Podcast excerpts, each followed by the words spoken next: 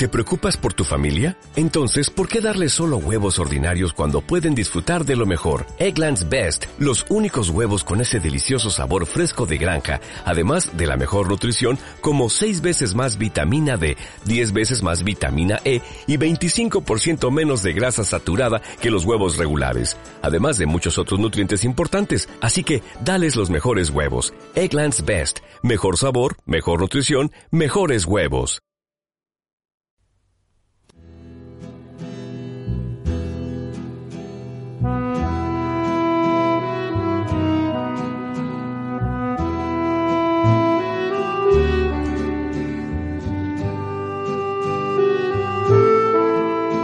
Se ha destacado en diversas ocasiones la importancia que los libertarios españoles del primer tercio del siglo XX otorgaron a la cultura y la educación como instrumentos indispensables de su proyecto emancipador y de transformación social.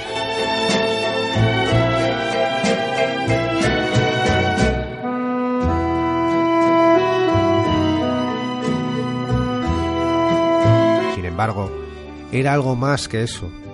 En el fondo, este afán por la formación se tradujo en la creación de toda una serie de espacios y redes de socialización, donde los anarquistas se relacionaban, discutían, organizaban su ocio en común, compartían y fomentaban unos valores y realizaban actividades siguiendo los principios libertarios.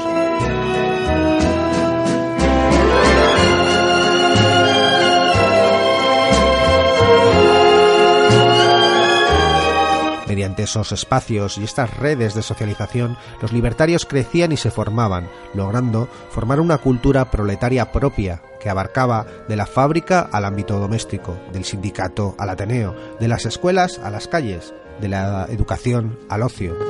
En definitiva, lograron darse a sí mismos y defender una cultura propia, con sus propios valores, códigos e intereses, alejados de la cultura y los valores burgueses y capitalistas. Para hablar de las prácticas culturales y los espacios donde las realizaban los anarquistas de los años 30, tenemos al otro lado del teléfono al historiador Javier Navarro, de la Universidad de Valencia, especializado en el estudio de la cultura del movimiento libertario precisamente durante aquellos años, y autor de obras relacionadas con el tema como la revista Estudios y el mundo cultural anarquista, Ateneos y Grupos Sácratas o La Revolución por la Cultura. Javier, bienvenido a la linterna de Diógenes. Hola, ¿qué tal? Gracias a vosotros.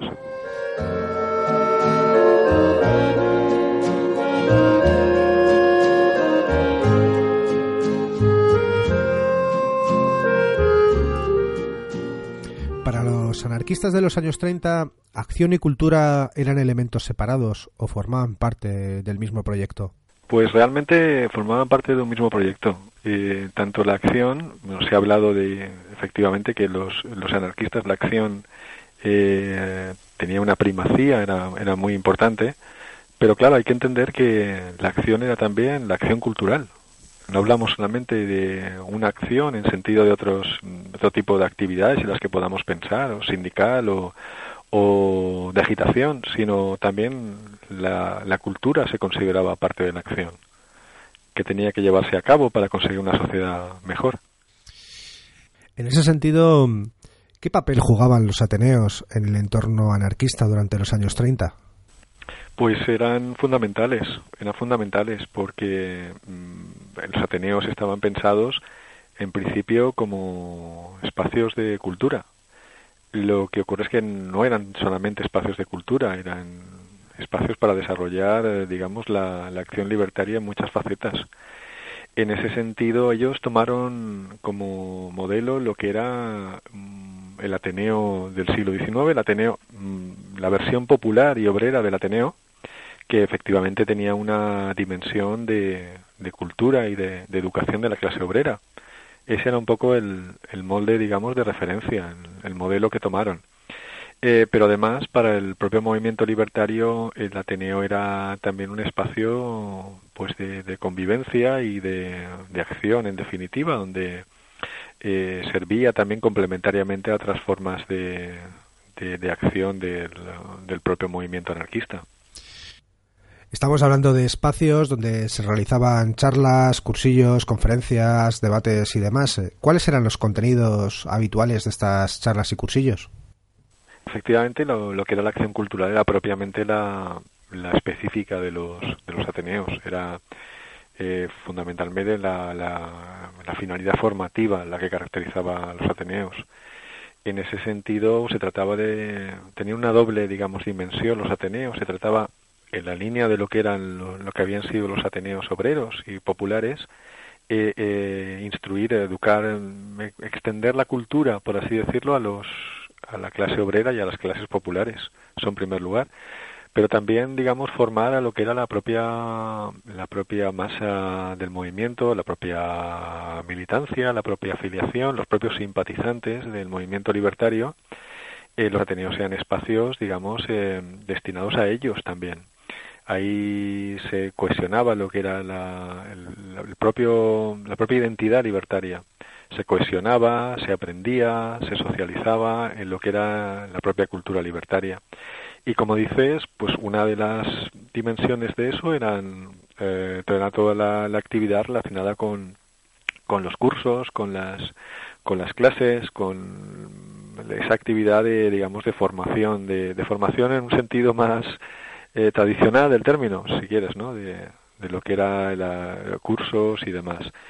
Y, ahí pues había de todo, es decir, en primer lugar, siguiendo también lo que habían sido los Ateneos eh, populares y obreros, lo que era la educación, el intentar de alguna manera eh, completar la educación del obrero, que lógicamente en los años que estamos comentando, pues eh, en la mayor parte de los casos era había sido muy incompleta.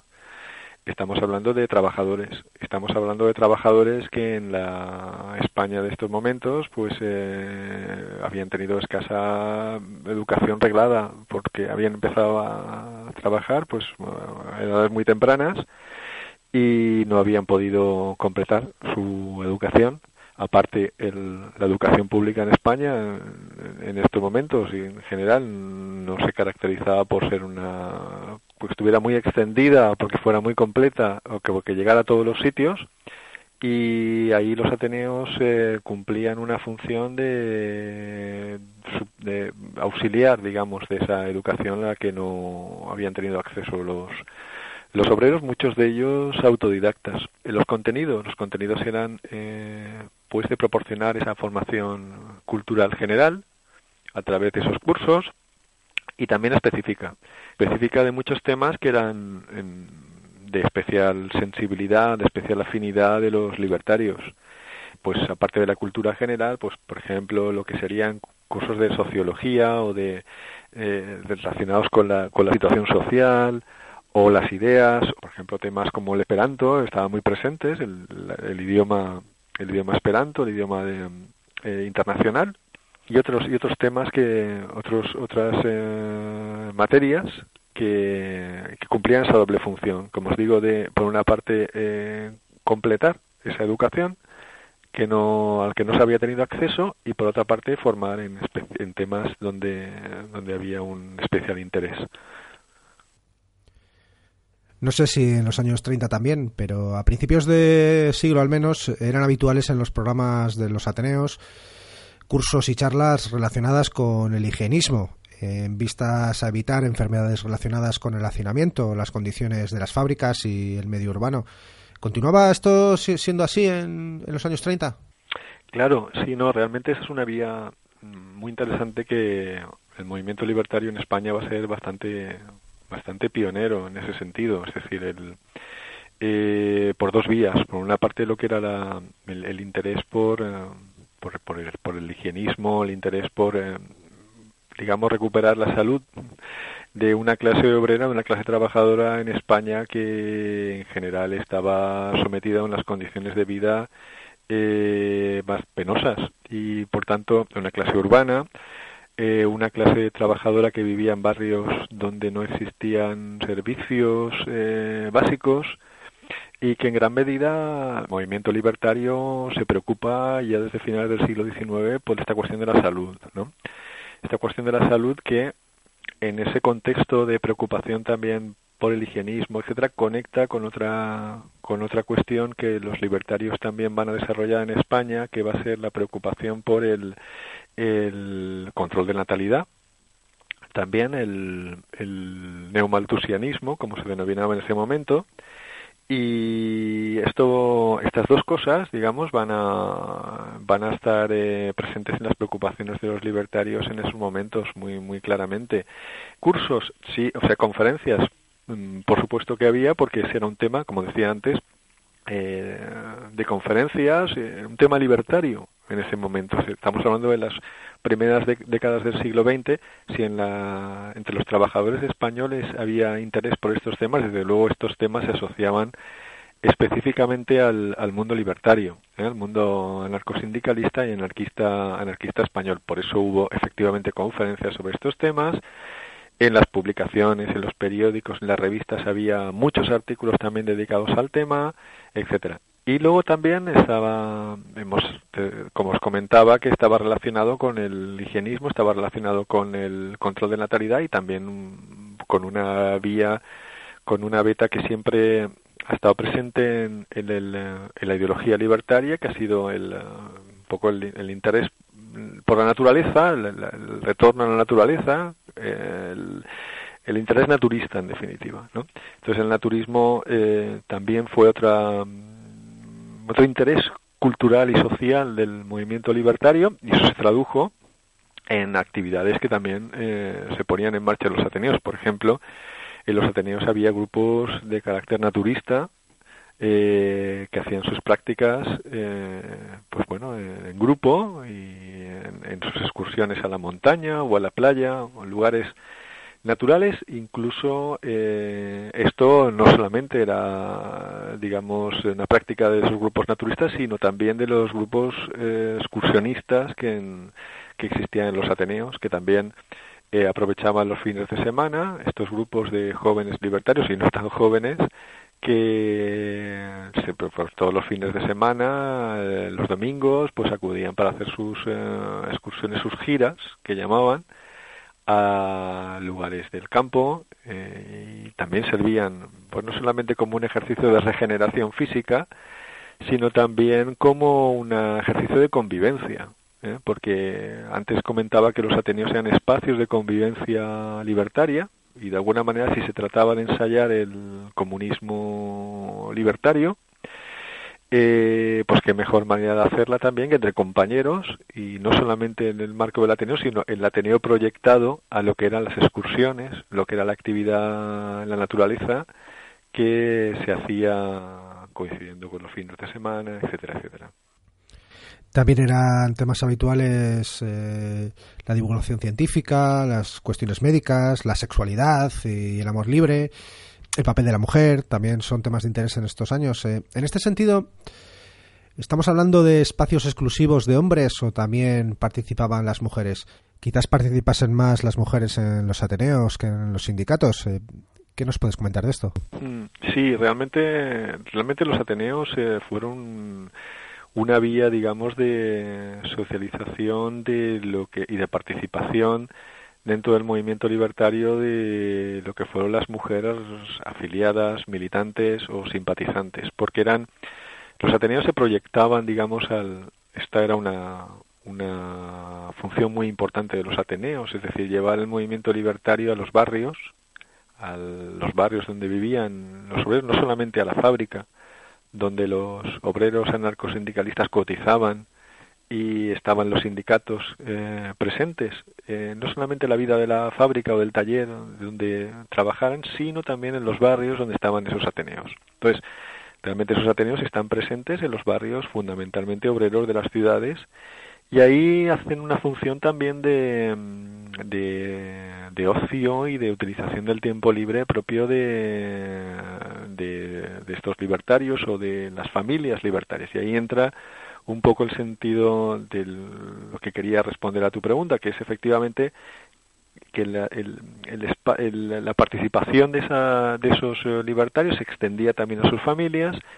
Y en ese sentido, si bien efectivamente el mundo sindical anarcosindicalista es un mundo, por lo menos de sus militantes principales y de sus dirigentes, muy masculino todavía, eh, este espacio de los Ateneos, de la vida social no sindical, es un espacio cada vez más femenino durante los años 30, donde van a estar presentes las mujeres. Por ejemplo, una actividad eh, habitual en los Ateneos, por ejemplo, en estos años eran las llamadas veladas, eh, veladas eh, festivas, digamos, también se llamaban veladas artísticas, donde también en los fines de semana, por las tardes, pues se hacían actividades dentro de los Ateneos que eran, eh, pues bueno, incluían pues la representación de una obra teatral por parte de un cuadro artístico que formaban los propios miembros del Ateneo, o, o, se recitaba poesía, o se, se interpretaba música, o también se hacían se,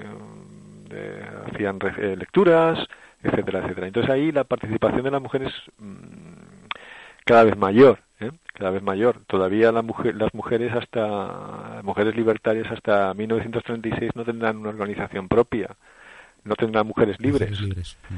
Pero están presentes cada vez más en las juventudes libertarias, las jóvenes libertarias están presentes y ahí tienen una puerta una puerta abierta muy interesante.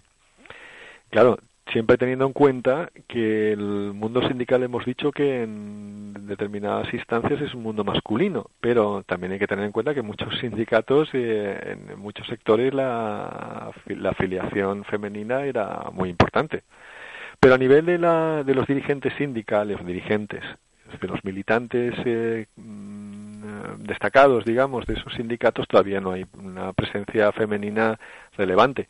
Hay personalidades femeninas muy importantes en el movimiento libertario, pero más allá de esa afiliación en determinados sectores laborales, eh, la presencia no es muy eh, importante en estos momentos, cuantitativamente, pero por eso digo que la otra vía, que es la vía de social, si se puede llamar así, la vía de la participación en estas actividades a las que antes me refería, es una vía que desde entrada de los años 30 las mujeres muy clara, las mujeres relacionadas con el movimiento libertario como familiares, como simpatizantes y cada vez más como militantes mujeres que se van incorporando a estas actividades. Eso se ve muy claramente también en la guerra civil cuando ya vemos que en el contexto bélico, claro, de la movilización masculina, muchas mujeres que van teniendo ya un protagonismo muy destacado en la vida social de Ateneos y de juventudes libertarias eh, por encima de los hombres. Y esto también es muy interesante porque va a marcar un poco lo que va a ser la experiencia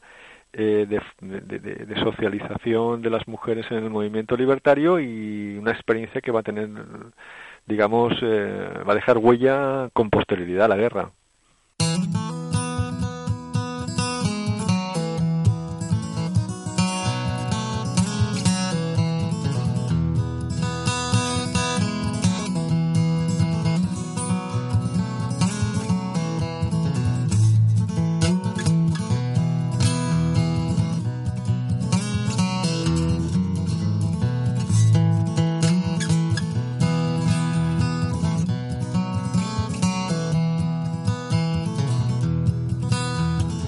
Say there, have you heard the news? Sacco worked at Trenton Shoe. Vanzetti was a traveling man. Pushed his cart round with his hands. Two good men's a long time gone. Sacco and Vanzetti. Una práctica habitual de los anarquistas en los Ateneos era lo que llamaban charlas colectivas, los debates. El procedimiento habitual era acordar un tema concreto, quizás alrededor de un libro o una conferencia, que hubiese generado interés. A lo largo de la semana, los participantes se documentaban sobre el tema y lo discutían el día acordado. En este sentido, también era habitual acordar defender diferentes posturas antes del debate en cuestión, fomentando la capacidad de argumentar y contraargumentar en favor o en contra de una tesis. En este sentido, algunos solían adoptar posturas especialmente controvertidas que picasen a los participantes a argumentar y discutir. Aunque variaban de un Ateneo a otro, la regularidad de esas charlas colectivas era de una o dos por semana.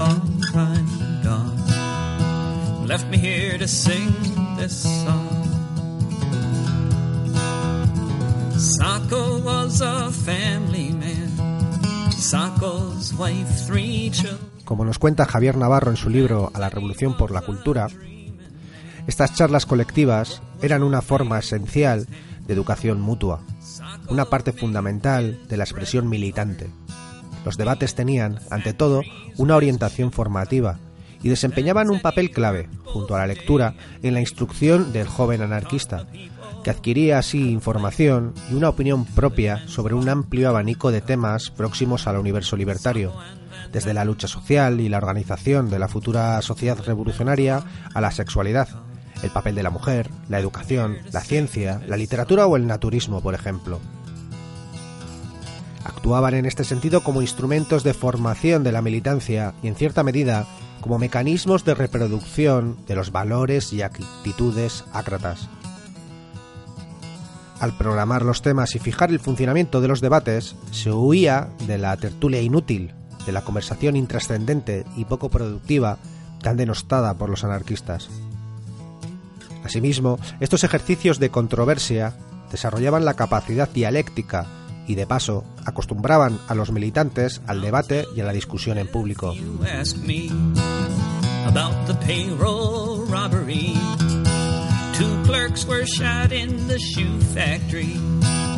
On the streets of Braintree. I'll tell you the prosecutors' names Catman, Adams, Williams, Kane. Them and the Ramón Quiles, militante del Ateneo de Rusafa, Valencia, recordaba así estas charlas. Las teníamos dos o tres veces por semana, más o menos, pero nadie imponía un tema. Nos reuníamos y decíamos, ¿sobre qué podemos hablar?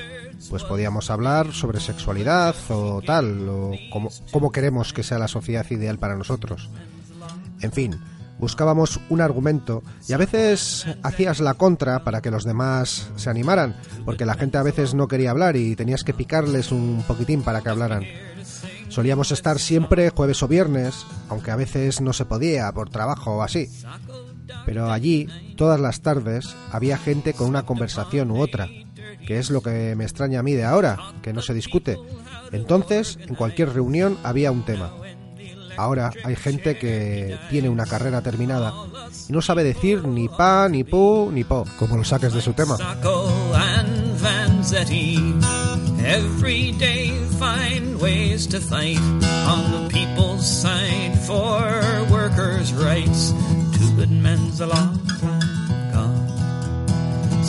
and Vanzetti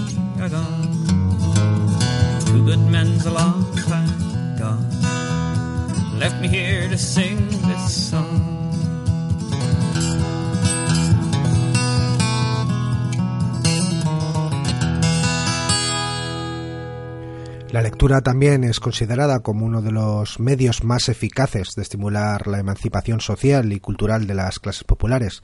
¿De qué formas promocionaba la lectura? Pues eh, de eh, diversas maneras. la lectura es, como dices, fundamental porque mm, marca un poco lo que es la autoformación del individuo. Eh, la lectura es el acceso a un mundo, digamos, también tradicionalmente vedado a las clases populares eh, y, como digo, el mecanismo de formación del individuo, que es eh, el objetivo, digamos, libertario, de formación y de superación individual. Y, claro, la lectura, como decía antes, los obreros libertarios en gran medida son autodidactas. Mm, y el, autodidactismo eh, fundamentalmente se basa en la lectura.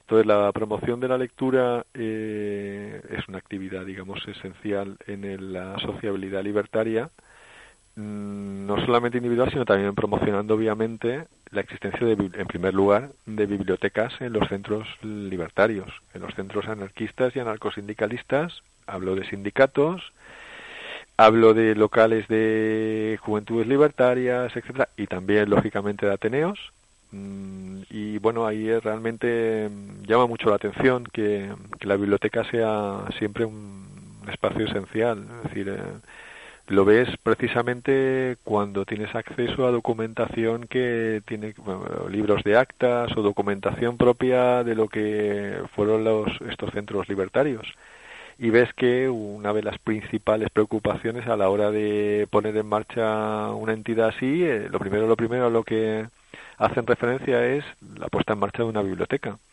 Y del poco dinero que se tiene, que generalmente es muy poco en estos centros y en estas entidades, que además tenían muchos problemas por, por, por la, la, situación a veces legal de represión sobre ellos, de clandestinidad o de semiclandestinidad, ves que una de las preocupaciones, aún en estos contextos, es poner en marcha una biblioteca, eh, tener eh, suficientes fondos como para hacerse con un catálogo de libros, eh, para que tuviera el acceso, eh, fuera accesible para los, los afiliados o la gente la gente que pasara, pasara por allí. Entonces las bibliotecas son fundamentales. Esto es fundamental el, el disponer de una biblioteca.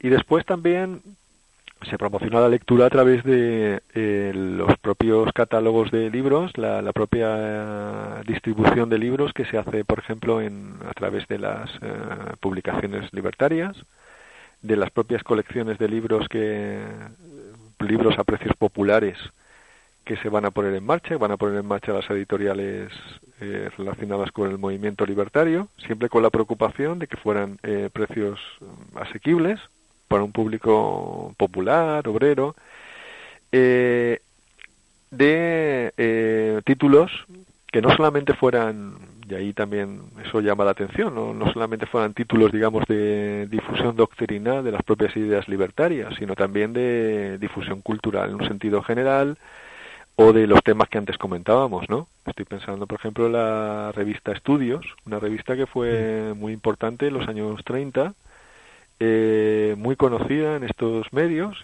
libertarios y los medios obreros, una revista cultural libertaria que uno de sus mayores eh, objetivos era precisamente la difusión editorial, es decir, tener una editorial que publicó muchos libros en este momento eh, y que con colecciones, por ejemplo, dedicadas a temas de, relacionadas con relacionados con la vida cotidiana o el tema de la sexualidad, por ejemplo, al que antes nos, nos referíamos, y también a la no solamente a la, a la difusión de sus propias eh, ediciones, sino de en general de catálogos de libros de otras otras editoriales y en general, pues eh, dar la posibilidad efectivamente de formar de formar bibliotecas de forma biblioteca no solamente de entidades, sino también de los propios militantes, ¿eh? los propios militantes que también iban, en la medida de sus posibilidades, haciéndose con un, con un catálogo de libros a través de esta pues, eh, amplia oferta editorial. Dentro de, dentro de la prensa y las diferentes publicaciones eh, periódicas o más o menos periódicas, bueno, has mencionado eh, la revista Estudios. Eh, dentro de este ámbito quizás también podríamos meter a la revista Blanca, ¿no? Que tratas en temas con más reflexión y debate, ¿no? hablando del otro, de la otra prensa, digamos, más politizada, la prensa más confederal y, sindical, pues como Solidaridad Obrera o Tierra Libertad, ¿Qué papel ejerce, ejercían este tipo de publicaciones dentro de, digamos, de, este ámbito del que estamos hablando, un poco de la sociología de, los anarquistas de la época?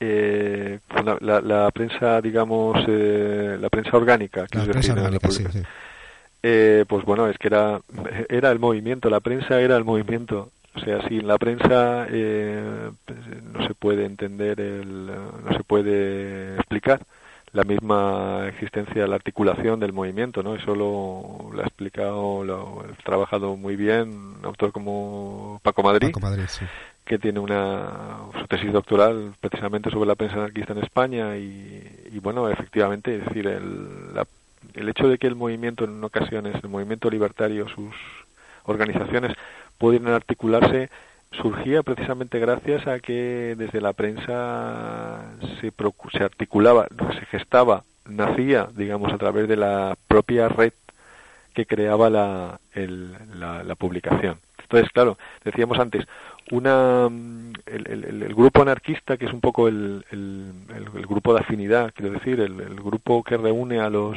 a los militantes, a los activistas libertarios, eh, tenía eh, la creación de una biblioteca, decíamos antes, en los Ateneos o en los sindicatos, una preocupación esencial. La otra preocupación esencial era en la puesta en marcha de una publicación. O sea, era... Y claro, se entiende porque sin esa publicación, sin esa forma de comunicación, de interrelación entre los militantes, de, difusión de la información, de difusión de las convocatorias, de, expresión, obviamente también, eh, no podía no podía existir el movimiento. Entonces es lógico que existieran estas publicaciones. Todos los, los grandes sindicatos, eh, los grandes comités regionales, eh, por supuesto los comités nacionales, eh, tenían su, su diario, el diario que daba información sobre la propia vida social, la propia vida sindical, y servía eso de plataforma de información. Hay que tener en cuenta también que eh, hay que dar versión de lo que ocurre realmente en el movimiento obrero desde dentro. Es decir, es una, una información alternativa a la prensa burguesa, a la prensa eh, eh, digamos, eh, del sistema y realmente eso eh, sirve como medio de información, también como medio de comunicación, como decía, y también para articular el propio movimiento. Y nos faltaría también la vertiente de formación, la vertiente cultural que tiene la prensa. Y no estoy hablando solamente de las revistas culturales, sino también de esta prensa orgánica que no olvidaba secciones relacionadas con cuestiones de tipo cultural que también existían, existían aquí.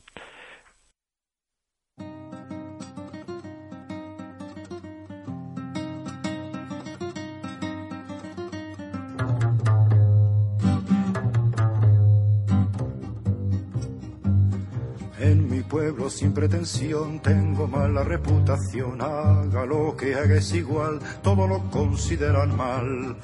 Yo no pienso pues hacer ningún daño, queriendo vivir fuera del rebaño. No a la gente no gusta que uno tenga su propia fe, no a la gente no gusta que uno tenga su propia fe.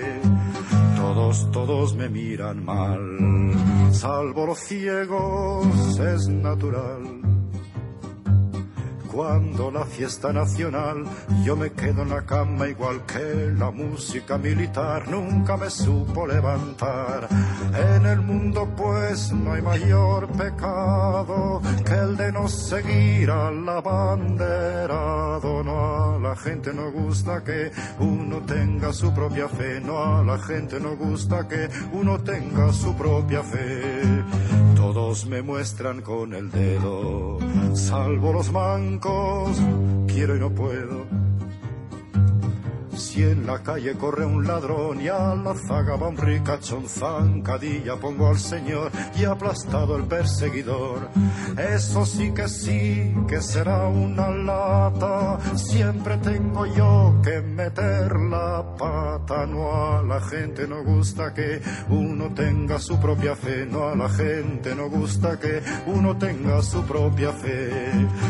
Todos tras de mí a correr, salvo los cojos es de creer.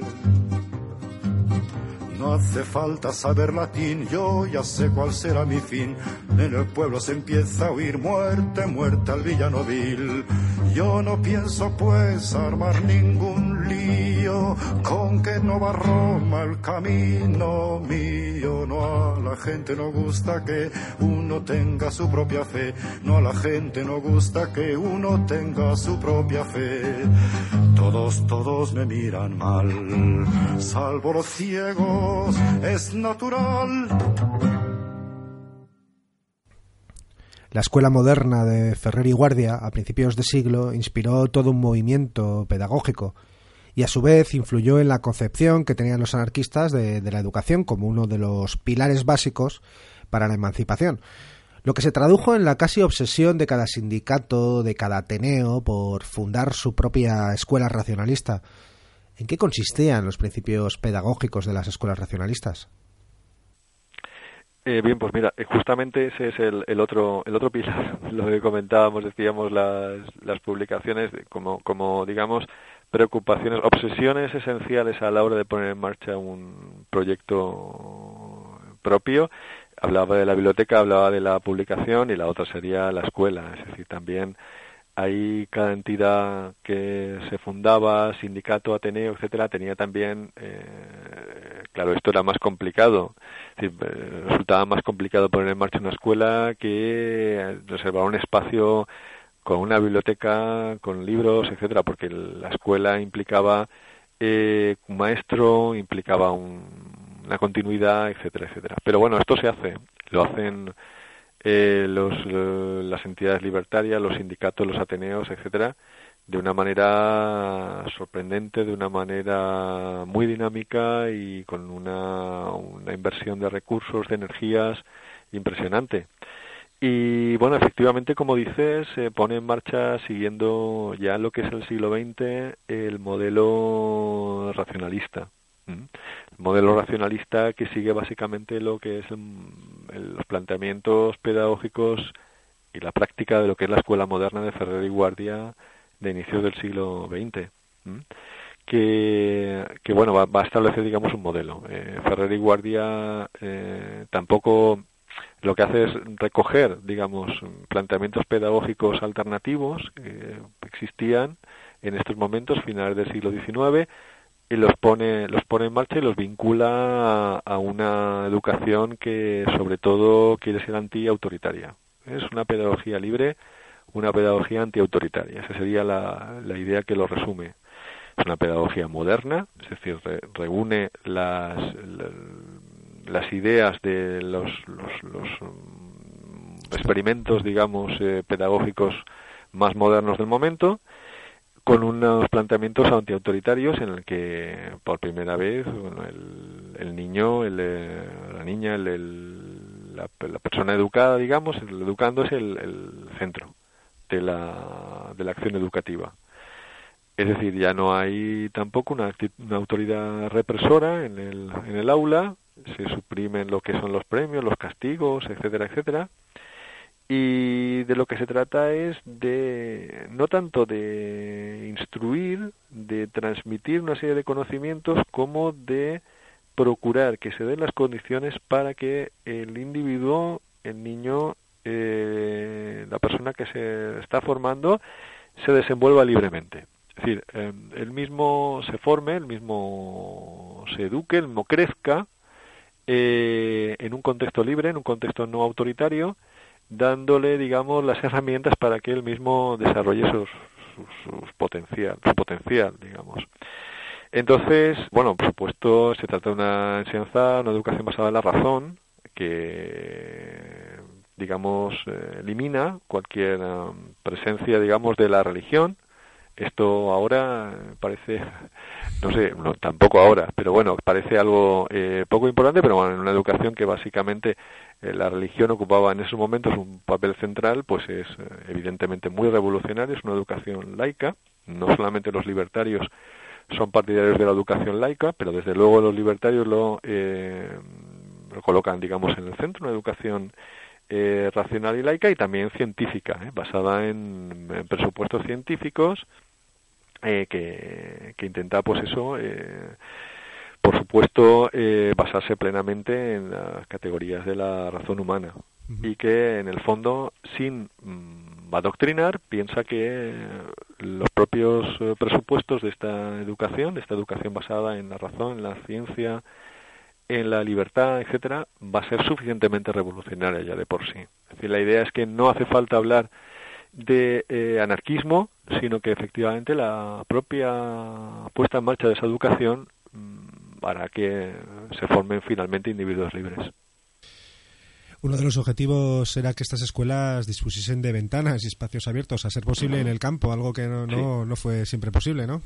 Claro, claro. Bueno, eh, aquí hay dos cosas, digamos, que eh, muchas veces no se pudieron complementar. Es decir, existe efectivamente el interés por una educación eh, abierta a la naturaleza, eh, que bueno, es una educación también basada en la experimentación, en el contacto con la naturaleza, en la propia experimentación del niño, etcétera. Eh, claro, esto exigía, estamos hablando también de, un movimiento libertario que es básicamente, en el caso de Cataluña muy claramente, que es donde más expansión tienen este tipo de escuelas, a partir del ejemplo de Ferrer, eh, un mundo urbano, un mundo de barriadas de urbanas de la ciudad. Entonces resultaba en muchos casos complicado encontrar espacios eh, abiertos, espacios donde se pudieran hacer excursiones a la naturaleza, etcétera. A pesar de eso se hicieron.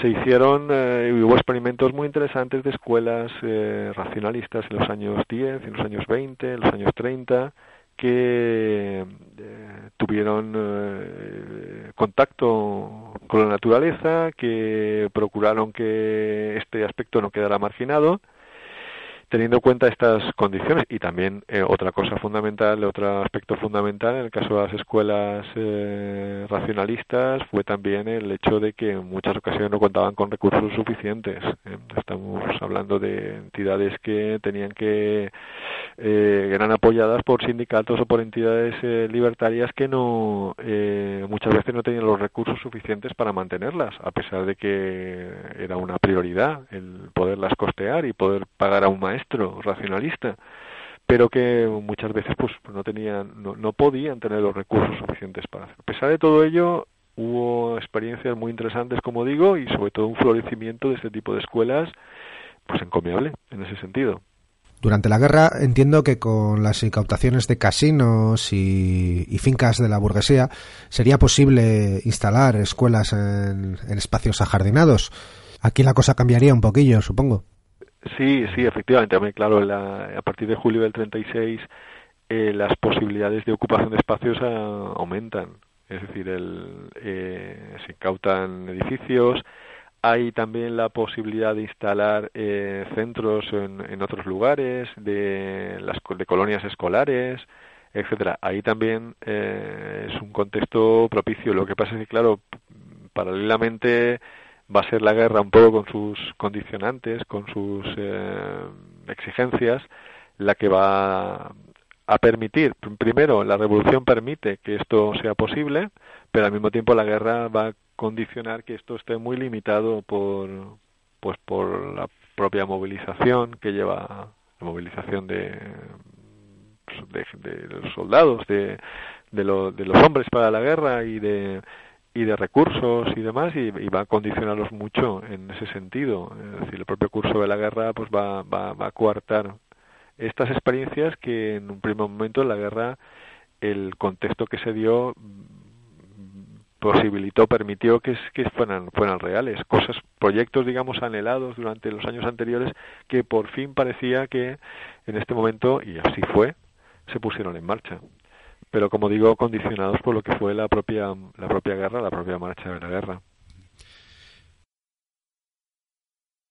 Esto de Gabriel Celaya, la poesía es un arma cargada de futuro.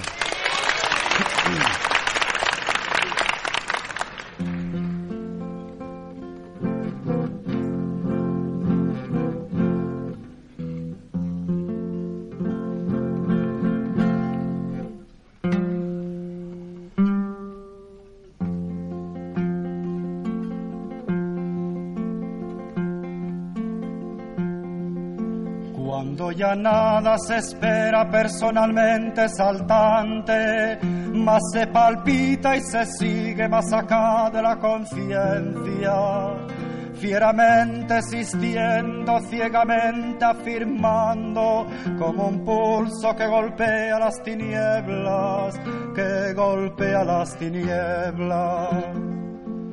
Cuando se miran de frente los vertiginosos ojos claros de la muerte, se dicen las verdades, las bárbaras terribles, amorosas crueldades, amorosas crueldades.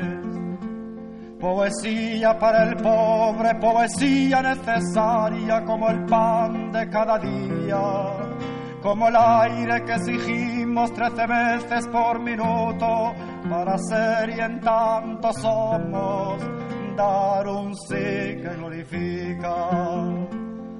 Porque vivimos a golpes, porque apenas si nos dejan decir que somos quien somos. Nuestros cantares no pueden ser sin pecado un adorno, estamos tocando el fondo Estamos tocando el fondo. Maldigo la poesía concebida como un lujo cultural por los neutrales, que lavándose las manos se desentienden y evaden. Maldigo la poesía de quien no toma partido, partido hasta mancharse.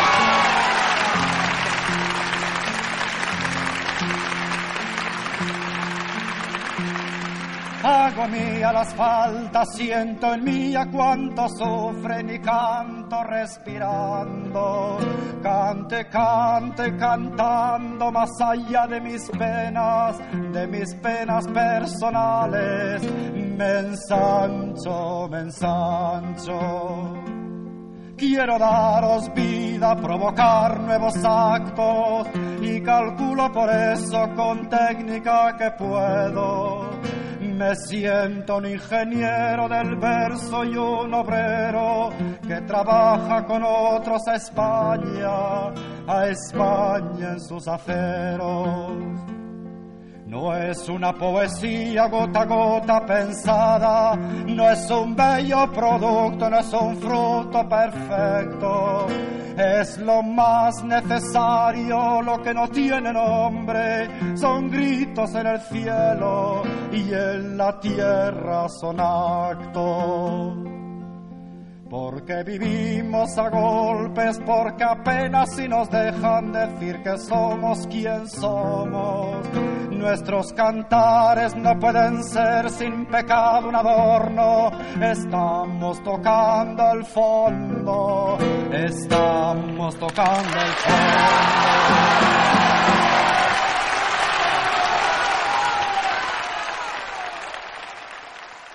Antes ya nos has comentado el, ámbito del ocio y la socialización eh, está en parte conectado con todo lo que hemos estado hablando. Eh, era importante y no estaba separado del resto de prácticas. Eh, ¿Cuáles eran las prácticas de ocio que se fomentaban? Que alguna, antes nos has comentado algunas.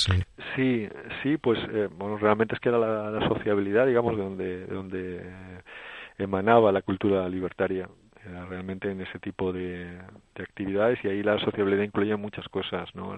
centrándonos en, en las más mm, tradicionalmente digamos cultura o más eh, asociadas con lo que sería la cultura pues pues esas actividades pues destacaría por ejemplo como antes comentábamos las veladas no las veladas estas eh, artísticas o teatrales que, que tenían lugar en los en los locales eh, libertarios sindicatos especialmente ateneos etcétera.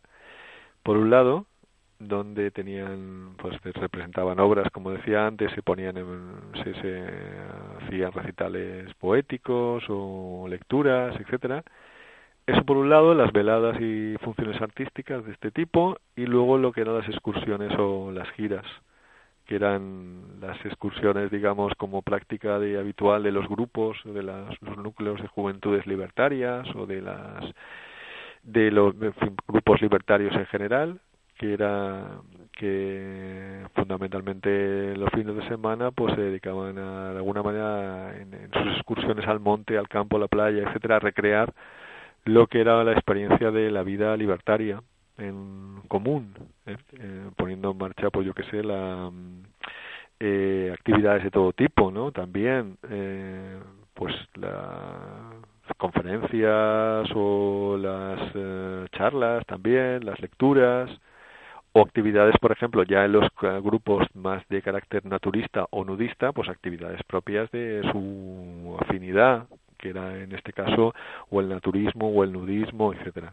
Entonces, esas dos, em, dos actividades, bueno, yo las la destacaría como dentro de lo que es eh, las prácticas culturales del movimiento libertario, las que más relación tenían un poco con la, con la utilización del ocio, del tiempo libre, ¿no? Tanto las veladas como habría, habría muchas otras, ¿no? Pero, pero fundamentalmente estas eh, tienen relación con eso, con utilizar el ocio y utilizarlo, esto es importante también, porque era una característica del movimiento libertario y también del, del movimiento obrero en general, utilizar un, el ocio de una manera, eh, como se llamaban, eh, utilizando un, un adjetivo muy también del momento, eh, de una manera consciente. Es decir, ser consciente de que el, tiempo libre, el ocio, eh, tiene que ser invertido de una manera eh, también formativa, útil para el individuo, en el sentido de que le, forme, le sirva para, para, para aprender, para, para mejorar, para superarse, etcétera. Entonces,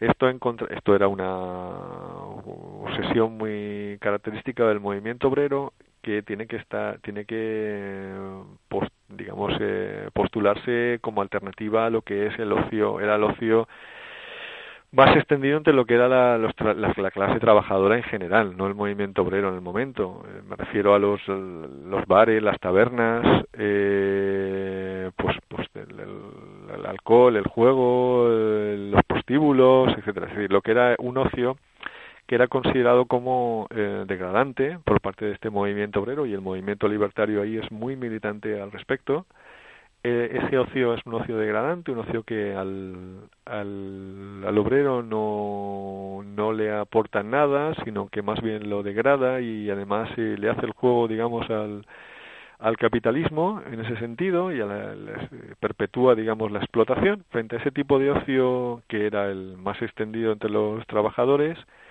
eh, de estos vicios entre comillas, como también se les llamaba, utilizando también una terminología muy de del momento, los vicios de este tipo, el, el ocio obrerista y en este caso libertario es un ocio constructivo, un ocio útil, un ocio que, que debe aportar formación al individuo. En ese sentido, como se comentaba, la, las, las veladas, los, las giras, las excursiones, todo esto o cualquier otro tipo de actividad en común de los libertarios. Hemos hablado también de las conferencias, de las charlas, de los cursos, de aquello que fuera realmente em, formador, constructivo, etcétera. Eso era, ese era el ocio, eh, la forma de la forma de ocio, digamos, eh, más querida y más promocionada por los libertarios. ¿Y qué podemos decir sobre la integración en los propios barrios de los diferentes espacios de los que hemos estado hablando, de Ateneos, escuelas, sindicatos?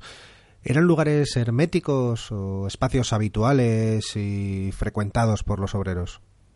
Eh, por supuesto lo segundo, que decir, realmente ese era su objetivo. Eh, en absoluto hermético, sino que eh, la propia existencia de los Ateneos tiene que ver por, supuesto con todo lo que hemos comentado, es decir, con la creación de una, un espacio cultural en la línea de los Ateneos populares y obreros del siglo XIX, en este caso por parte del movimiento libertario, cuando se crean los Ateneos nacionalistas, libertarios, de divulgación social, tienen muchas denominaciones.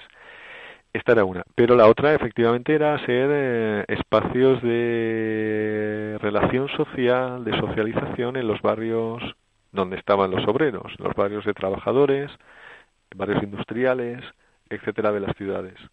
Entonces, eh, ahí eh, las ciudades o de los, las, localidades industriales mm, o de presencia eh, obrerista, libertaria, también podían ser localidades del campo, donde hubiera una población afiliada a los sindicatos de este corte. Entonces ahí realmente hacen una función de, de, también de proyección de la vida social del movimiento en ese sentido. Por un lado, por el tema del ocio que antes comentábamos, si proporcionan eh, posibilidades de ocio a las familias mm, obreras eh, que han conocido el movimiento libertario a través del, del, del afiliado que está afiliado a la CNT en su taller o en su fábrica y que también se le abre la posibilidad de acudir al Ateneo para asistir a las veladas o también en, las bibliotecas que tienen esos Ateneos, etcétera. El ocio y también eh, la, cultura como estamos viendo, es decir, los Ateneos son escuelas de barrio también, es decir, eh, no solamente pretenden formar la militancia, sino que también en la línea de esos Ateneos populares y obreros eran espacios para extender la educación, extender la cultura a las clases populares. Entonces, están en los barrios, están en los sitios donde las carencias del Estado son mayores, las carencias de los servicios públicos, de, en este caso he comentado el ocio, he comentado la educación, y la cultura, pero también otras cosas que, bueno, justamente en determinados contextos van a ser eh, también muy claros. Es decir, en el, caso de los Ateneos Libertarios de Madrid durante la guerra, pues también eh, cumplen funciones relacionadas con la asistencia social, con la sanidad, eh, con la vida un poco de el abastecimiento de la población.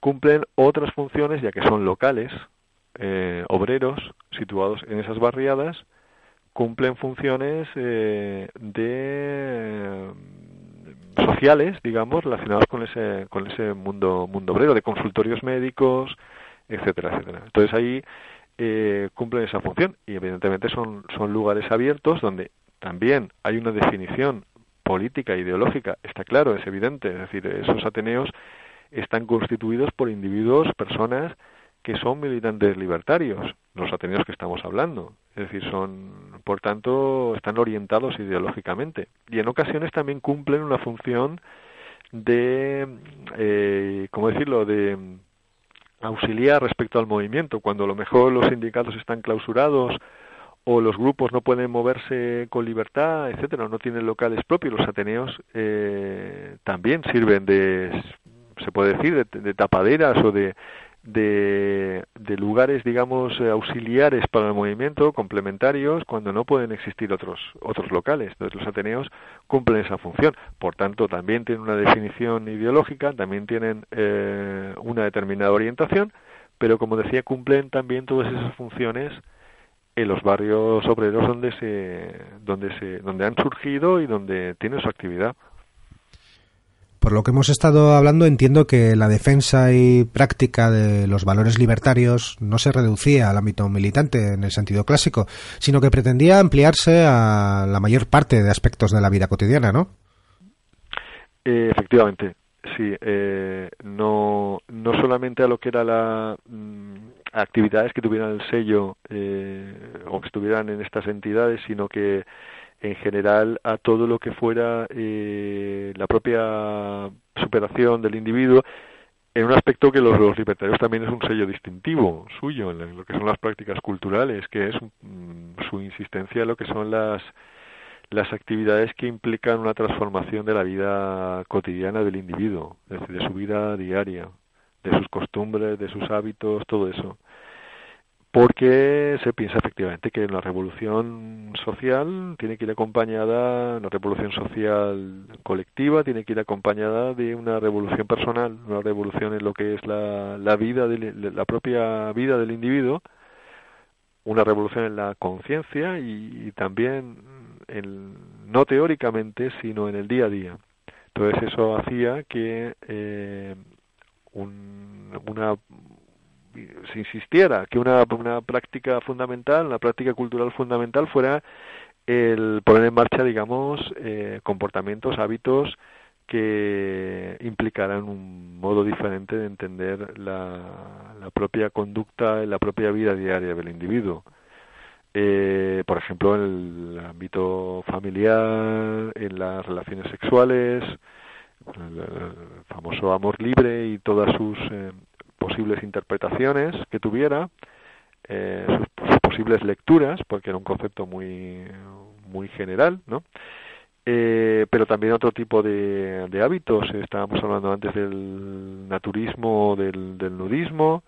Estábamos hablando antes también de la preocupación por la salud, que hacía que mm, hubiera una especial preocupación por una salud eh, planteamientos de salud distintos a los de la medicina oficial, por ejemplo, eh, y también, bueno, eh, un modo de vida, digamos, coherente con los principios de la paz y los principios de, de, de, concepción, digamos, de global de una, de la humanidad, digamos, eh, de una concepción fraternal de, la, de las relaciones humanas, etcétera.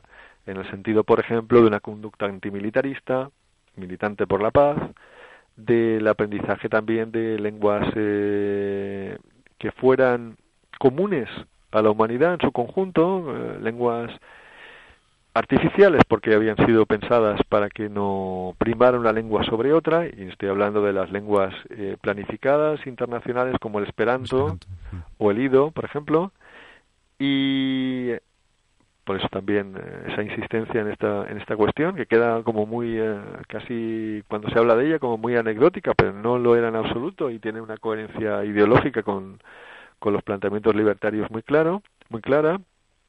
Y también bueno todo la con todo lo que es la, apuesta por la vida al margen de la, el control de la iglesia eh, con un modo de vida laico que implicaba pues eso la, el rechazo de toda ceremonia religiosa, de todo control por parte de la Iglesia, de la vida del individuo, muy pautada y controlada y regulada por la Iglesia en general, como sabemos, eh, huyendo de estas ceremonias religiosas, secularizando todo lo que son las costumbres, todo lo que son los hábitos de, de vida, etcétera. Pues, por ejemplo, los bautizos no, los bautizos laicos, promocionando los bautizos laicos, promocionando las uniones libres, promocionando los entierros laicos, etcétera, etcétera, Las uniones libres implicaban también no solamente un modo de un modo de vivir al margen de la Iglesia, sino también al margen del Estado. Y también eh, incluso un calendario común de celebraciones y homenajes, ¿no? Conmemorando el aniversario de la comuna, la ejecución de los mártires de Chicago, el, el 1 de mayo, ¿no? O sea, eh, digamos que configurando de alguna forma una, una identidad propia, ¿no? Eh, al margen, precisamente. Exactamente. Sí, sí, de eso se trata justamente, es decir, de todo movimiento social, toda cultura propia eh, necesita también de, de esto, de esto, de estos eh, signos, digamos, de identidad propia, ¿no? Que vamos fabricando una un modo de sentir, un modo de ser, un modo de identificarse Mm, social, políticamente, etcétera. Entonces, claro, ahí pues también existe en el caso libertario el pues pues eso un calendario digamos propio sentido como eh, propio que es el de las, los aniversarios de las de las de fechas destacadas dentro de lo que es la historia del movimiento obrero. Se vinculan a la historia del movimiento obrero muy muy claramente y, eh, y bueno pues el, en ese calendario existen unas fechas destacadas que se conmemoran, antes hablábamos de lo de las, las, eh, las veladas artísticas, pues desde finales del siglo XIX en lo que es el, mundo libertario eh, existía la costumbre también de realizar esas veladas en fechas claras, en fechas que coincidieran con esas conmemoraciones, por ejemplo el del aniversario de la Comuna o la fecha de la ejecución de los mártires de Chicago también, eh, bueno, ya después en la, en la guerra el 19 de julio, etcétera, etcétera. Es decir, fechas que tengan que ver con esto, con um, la reivindicación de un pasado propio. Un pasado propio, un pasado distintivo, un pasado del movimiento, un movimiento libertario que es un movimiento obrero y por tanto se siente parte de su historia. Y bueno, efectivamente hay también todas las referencias propias de eh, personajes, de individualidades, de, militantes destacados a los que también se rinde homenaje eh, porque han sido especialmente importantes en la historia del movimiento obrero. Estoy pensando, por ejemplo, en el caso durante la guerra también de, de Anselmo Lorenzo, por ejemplo, eh, ya lo que va a representar a partir de su muerte de Durruti durante la guerra, etcétera, etcétera. Hay algunos, eh, o Ferrer y Guardia, mencionábamos antes a Ferrer y Guardia, también se convierte en una figura eh, propia, así, asumida por el movimiento libertario como propia y que después de, de su ejecución va a ser reivindicada ya por la trayectoria, por su trayectoria pedagógica, etcétera, por su, por su ejemplo y en fin, toda esta, todos estos referentes militantes, estas fechas destacadas, etcétera, también eh, forman parte de lo que es una cultura propia, que también hay que identificar. Hemos estado hablando, al fin y al cabo, de diferentes espacios y prácticas culturales que se realizaban durante, en buena parte, durante el tiempo libre, es decir, tras la jornada laboral, completando así el círculo de sociabilidad y redes de solidaridad que se daba también en la propia fábrica y en las luchas sindicales, con lo que estaríamos hablando de un proyecto integral de sociabilidad fundamentado en una serie de valores y prácticas comunes. Hemos estado hablando al fin y al cabo de diferentes espacios y prácticas culturales que se realizaban en buena parte durante el tiempo libre, es decir, tras la jornada laboral, completando así el círculo de sociabilidad y redes de solidaridad que se daba también en la propia fábrica y en las luchas sindicales, con lo que estaríamos hablando de un proyecto integral de sociabilidad fundamentado en una serie de valores y prácticas comunes. Javier Navarro, muchas gracias por estar hoy con nosotros. Gracias a vosotros, un placer. Interna de Diógenes, un programa de historia alejado de los intereses del poder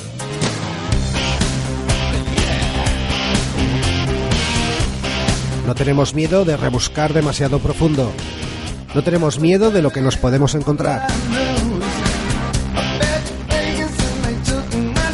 No tenemos miedo de pensar. No tenemos miedo de poner en duda todas las certezas. No tenemos miedo de sacar la academia a la calle. La linterna de Diógenes. Siete años socializando el conocimiento. Y como siempre, en Irola y Ratia.